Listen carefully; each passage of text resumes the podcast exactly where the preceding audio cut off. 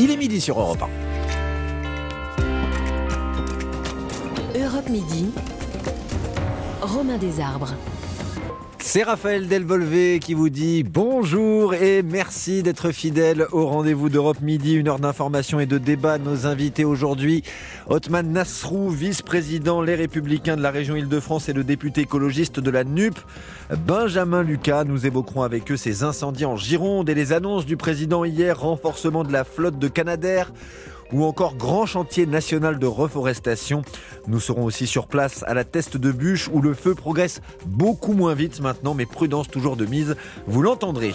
Notre pouvoir d'achat, des mesures concrètes adoptées par les députés hier, mais emprunter va nous coûter plus cher en raison de la Banque Centrale Européenne qui devrait relever ses taux directeurs aujourd'hui, la BCE comme l'Union Européenne, un peu nerveuse aussi en raison de la situation politique en Italie, troisième économie de l'Union.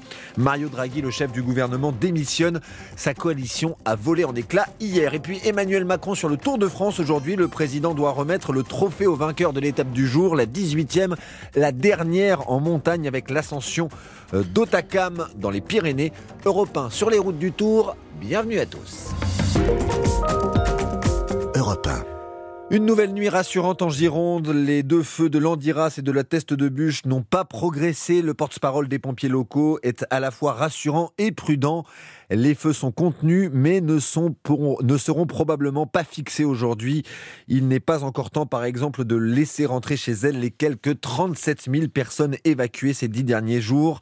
À la teste de bûche, retrouvons Stéphane Place. Bonjour Stéphane. Bonjour Raphaël, bonjour à tous. Les opérations continuent.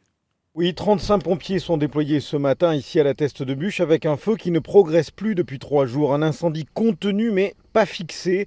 Avec des bulldozers et des engins de BTP, la stratégie consiste désormais à établir de larges coupe-feux tout autour de la zone qui brûle encore et d'en arroser largement les lisières pour éviter tout risque d'extension. Le lieutenant-colonel Olivier Chavat. Le feu ne sera fixé qu'à partir du moment où nous serons certains qu'il n'y a plus aucun risque qu'il sorte de son enveloppe actuelle, ce qui n'est pas encore le cas aujourd'hui. C'est d'essayer de faire en sorte que tous ces abords de la périmétrie du feu soient vraiment sécurisés. Après, on aura des reprises à l'intérieur du brûlé. Mais là, il n'y a plus d'enjeu. Dès lors que ça reste dans l'intérieur du brûlé, il n'y a pas de risque que ça s'étende. On isole avec, euh, par exemple, ce que vous avez avec les bulles. Et ensuite, mes collègues, avec une lance à main, vont au plus près euh, de toute la bande périmétrale et arrosent avec du mouillant, d'ailleurs, pour améliorer l'efficacité de l'eau. Impossible pour l'instant de permettre aux habitants évacués, ceux de Cazaux notamment, de retourner chez eux.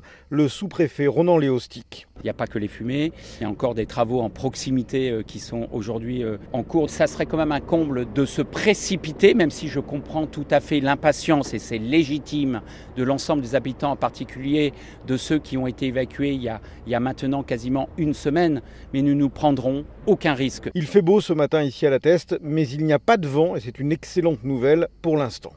Merci Stéphane Place. La Gironde toujours en proie aux incendies. Hier, le président Emmanuel Macron est venu sur place soutenir les pompiers. Il leur a promis l'achat de nouveaux Canadair. Il a également annoncé un grand chantier national pour reconstruire les quelques 21 000 hectares de forêt détruits. Il est aussi allé à la rencontre de bénévoles, des civils mobilisés pour prêter main forte aux 2000 soldats du feu présents sur place. Il s'agit d'agriculteurs, d'artisans. Benjamin Péter les a aussi rencontrés. On les croise à l'arrière du feu, le plus souvent vêtus de gilets fluorescents. Ils ont proposé leur service aux mairies et ont l'autorisation de circuler dans la zone de feu, munis de pick-up, de camions, de citernes. Tout est bon pour participer à la lutte. Edgar tient une entreprise de BTP. Il est venu avec des tracteurs et des remorques de 15 000 litres d'eau pour noyer les reprises de flammes avant qu'elles ne prennent de l'ampleur. Il y a un tracteur qui est déjà en œuvre, il y en a un autre qui arrive là. Ben, nous on arrose toutes les, les bords de route. nous on essaie de faire avec nos moyens. On est conscient même nous qu'on ne peut pas faire n'importe quoi, n'importe où. D'abord on se mettre en danger. Hein. Un tracteur avec une tonne de 15 000, elle fait pas demi-tour en 5 minutes. Hein. là tout à l'heure ça a pris au bout là-bas, c'était limite. Jean-Pierre lui aussi a réuni tout ce qu'il pouvait pour venir donner un coup de main aux pompiers. On a un petit fourgon de l'entreprise qui nous ont prêté bénévolement. Après on a une personne qui nous a prêté deux cuves à eau, une société de, location qui nous a prêté une pompe. On s'est débrouillé un petit peu hier à préparer tout ça pour arriver et donner un petit coup de main aujourd'hui. Si on peut éteindre quelques petites flammes, ne serait-ce que quelques petites flammes, ça peut toujours aider. Quoi. Et si la situation semble désormais se stabiliser. Ils comptent bien rester encore jusqu'à l'extinction définitive de cet incendie qui a ravagé leur forêt. À Louchatz, Benjamin Péter, Europe 1. Et face à la situation en Gironde, d'autres départements prennent des mesures pour éviter les feux de forêt chez eux, comme la préfecture de Meurthe-et-Moselle. Elle interdit depuis hier les travaux agricoles motorisés l'après-midi au bord des routes et dans les forêts. Des moments rares hier dans cette Assemblée nationale si fracturée. Les députés ont voté à la quasi-unanimité plusieurs dispositions du projet de loi pouvoir d'achat, la revalorisation des pensions de retraite et des prestations sociales de 4%. Dans ces aides, on retrouve notamment l'allocation adulte handicapé. Les députés de tous bords ont donné leur feu vert pour les déconjugaliser. Yasmina Katou, ça va changer la vie de beaucoup de Français souffrant de handicap. Oui, Stéphanie, 46 ans, souffre d'une maladie rare depuis l'âge de 27 ans. Ses muscles lui font défaut, alors pour tous ses mouvements, elle dépend de son fauteuil électrique et pour toutes ses dépenses, elle dépend de son mari. Stéphanie ne perçoit pas l'allocation aux adultes handicapés car son conjoint touche plus de 2270 euros net. Là, on fait attention à tout. On est obligé de demander à son époux, bah tiens, est-ce que je peux m'acheter ça? Est-ce que je peux aller au coiffeur? Euh, Il a tout sur ses épaules. On a l'impression d'être une adolescente qui demande un peu son argent de poche. C'est un peu humiliant. Quoi. Comme Stéphanie, 270 000 personnes en couple sont concernées par cette nouvelle méthode de calcul, mais selon les autorités, 44 000 bénéficiaires seraient perdants. Pour éviter cela, Pascal Ribes, présidente de APF France Handicap, propose de laisser le choix. C'est ce qu'on appelle le droit d'option. Les allocataires concernés pourraient conserver le système actuel pendant 10 ans et ils auraient un calcul fait par la CAF qui euh, leur permettrait de faire ce choix. Il n'y aurait aucun perdant. Les associations espèrent une mise en place au 1er janvier. Le gouvernement parle plutôt d'une application en octobre 2023. Yasmina Katou et cet examen en première lecture euh, du projet de loi pouvoir d'achat continue aujourd'hui. Des sujets brûlants faisant euh, beaucoup moins consensus, euh, comme sur les prix du carburant. On parle beaucoup d'un possible compromis entre la majorité présidentielle et le Parti des Républicains. Il s'agirait d'augmenter la ristourne au litre. Elle est de 18 centimes actuellement. Le gouvernement accepterait en échange d'abandonner son projet d'aide ciblée pour les gros rouleurs. C'est aussi lié à notre pouvoir d'achat, mais c'est à l'échelle européenne que ça se joue cette fois. Pour contenir l'inflation galopante, 8,6% dans la zone euro. Décision historique de la Banque Centrale Européenne. Bonjour Margot Faudéré. Bonjour Raphaël, bonjour à tous. Elle devrait pour la première fois en 11 ans relever ses taux directeurs. On attend une hausse d'un quart de point. Oui, et avec des taux d'intérêt plus élevés, emprunter de l'argent va coûter plus cher. À commencer par les crédits à la consommation. Ce sont les crédits que vous pouvez contracter pour payer votre téléphone mobile ou votre voiture par exemple, avec ces fameux systèmes de paiement plusieurs fois. Les crédits immobiliers aussi vont coûter plus cher, même s'ils ont déjà commencé à augmenter depuis plusieurs semaines en anticipation justement de cette hausse des taux. Il y aura une autre conséquence pour l'État cette fois, c'est qu'il aura plus de charges à payer pour rembourser sa dette. On estime qu'une hausse d'un point de taux d'intérêt, c'est 10 milliards d'euros à payer en plus au bout de trois ans. Et cela pourrait se traduire à un moment donné par le relèvement des impôts.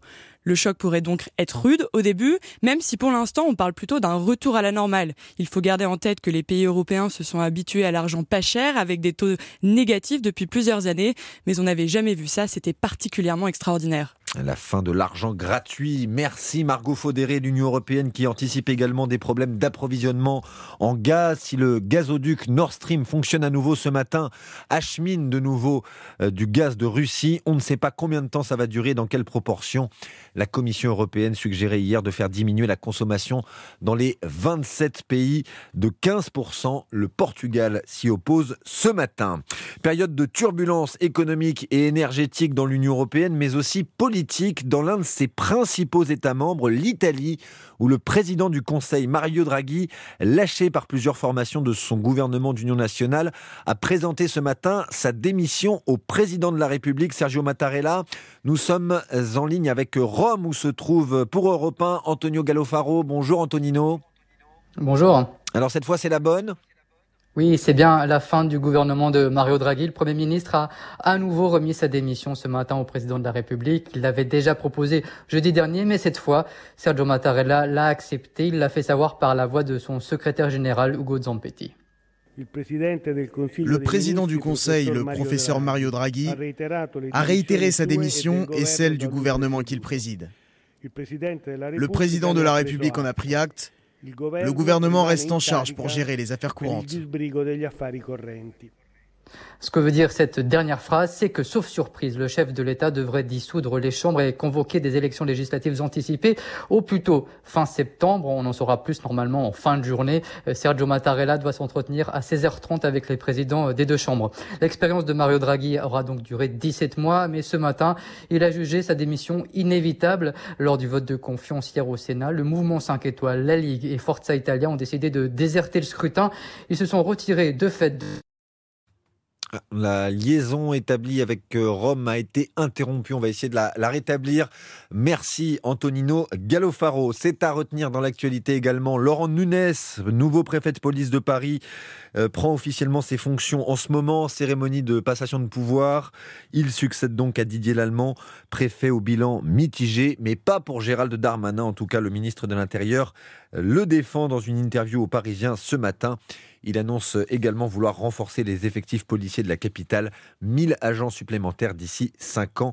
Euh, objectif, éradiquer la délinquance. Gérald Darmanin l'a de nouveau martelé pendant la cérémonie de passation de pouvoir. C'est à retenir également dans l'actualité politique le projet de loi sanitaire en commission mixte paritaire, commission de sénateurs et de députés pour se mettre d'accord sur un texte dans lequel les sénateurs ont réintroduit hier le fameux article sur le rétablissement des contrôles sanitaires aux frontières article précédemment retiré par les oppositions à l'Assemblée nationale.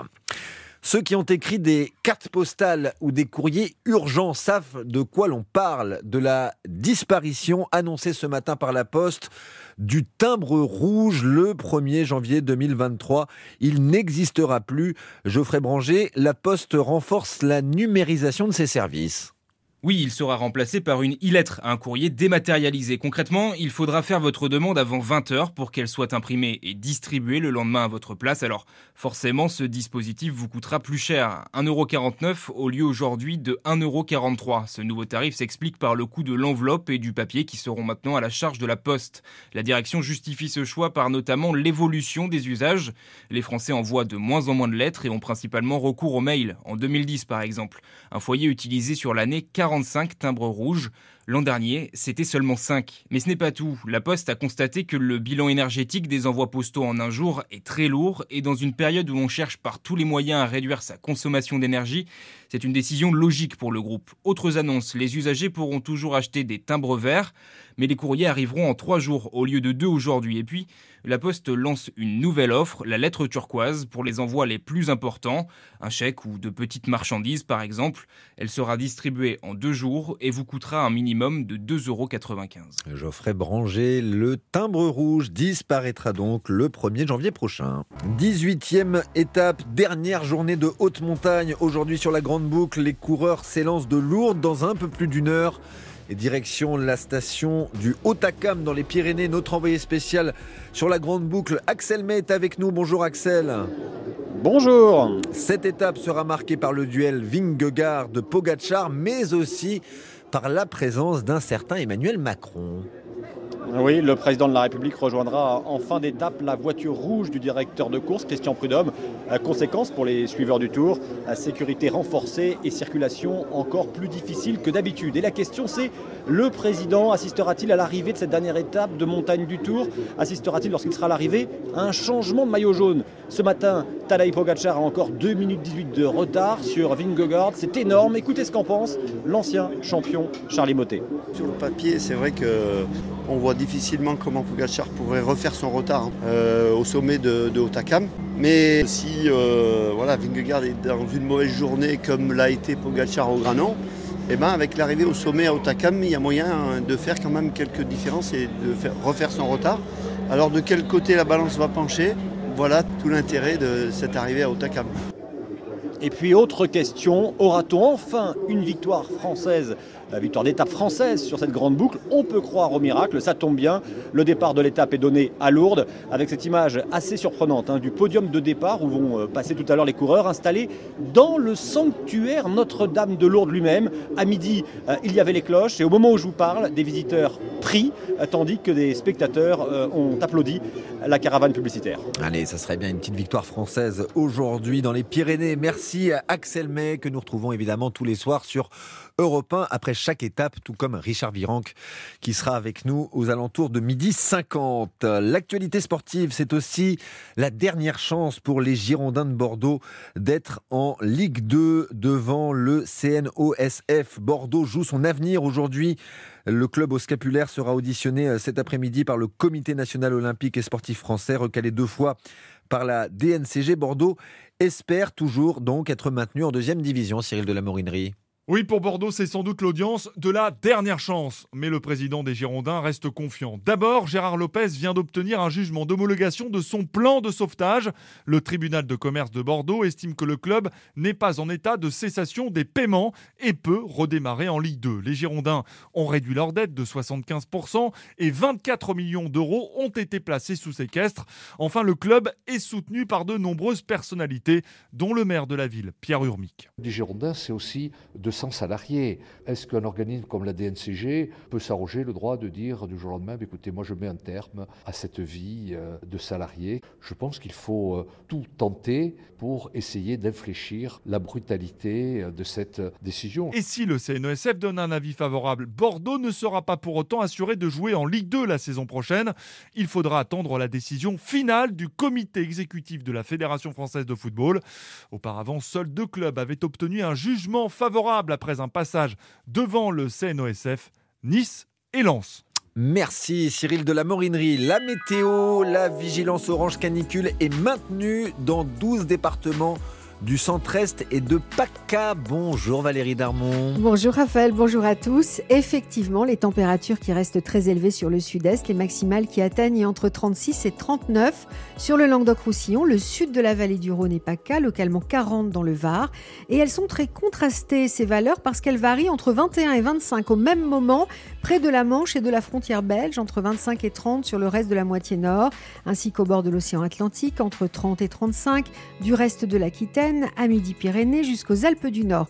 Côté ciel, de la Normandie euh, jusque sur la Bretagne, les nuages dominent toujours, donnant par endroits un petit peu de pluie. Sur les pays de la Loire, le ciel à l'inverse redevient plus lumineux et sur le reste de la France, le temps qui reste calme, très bien ensoleillé, excepté sur les Pyrénées où il est un tout petit peu plus nuageux. Merci Valérie Darmon, c'est bien noté. Le choix de Mola.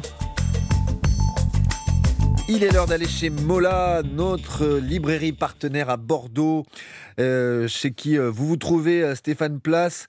vous nous concoctez une sélection estivale tous les jours et ce matin, c'est un texte qui nous interroge. Qu'est-ce qu'être à sa place? On l'a vu particulièrement depuis deux ans le Covid a bousculé pas mal de certitudes sur le sens de notre existence, les aspirations profondes de ce que nous pouvons avoir. Alors disons-le Stéphane, cette réflexion de la philosophe Claire Marin que vous nous présentez tombe à point nommé. Oui, on en est tous un peu là, entre le besoin d'enracinement, de sécurité, le désir aussi très légitime de s'épanouir affectivement, professionnellement, autant d'aspirations, parfois contradictoires, qui apparaissent, et ce n'est pas un détail, sous le regard des autres, de nos proches, de nos parents. Bref, qu'est-ce qu'être à sa place? Dans cet ouvrage de 200 pages, la philosophe Claire Marin explore ces interrogations, ces situations Géraldine Lafont est libraire chez Mola. C'est un livre terriblement d'actualité, justement, qui questionne un petit peu le syndrome de l'imposteur, finalement, ces places que l'on occupe, euh, pour lesquelles nous ne nous sentons pas légitimes. On peut notamment retrouver ça, par exemple, pour une première vie professionnelle. Elle va parler aussi de migration voulue ou forcée. Être à sa place quand on est migrant, on ne se sent jamais vraiment à sa place, ni dans le pays qu'on a quitté, ni dans le pays d'accueil.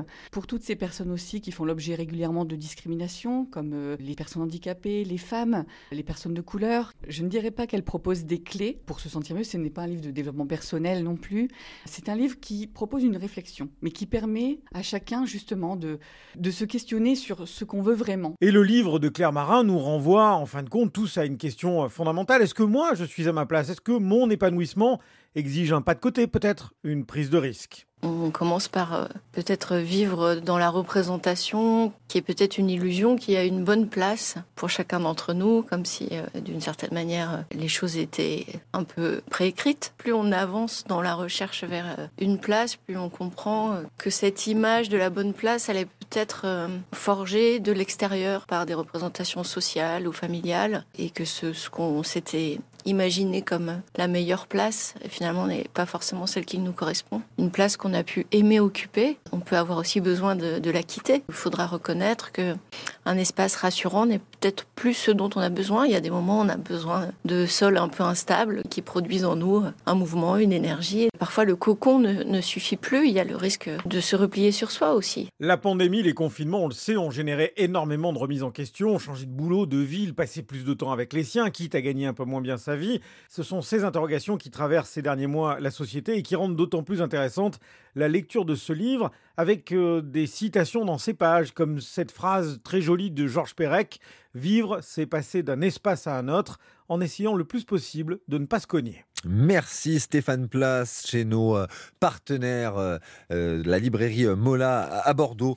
À demain Stéphane. Dans quelques instants, place au débat, à l'opinion, avec euh, aujourd'hui Othman Nasrou, vice-président LR de la région Île-de-France. Bonjour. Bonjour. Et le député NUP, écologiste des Yvelines, Benjamin Lucas, bonjour. Bonjour. On va parler euh, des feux en Gironde, du euh, projet de loi pouvoir d'achat toujours euh, en examen à l'Assemblée nationale, et puis un nouveau, un nouveau préfet de police à Paris. Restez avec nous sur Europe. Europe Midi. Informez-vous avec Raphaël Delvolvé sur Europe 1.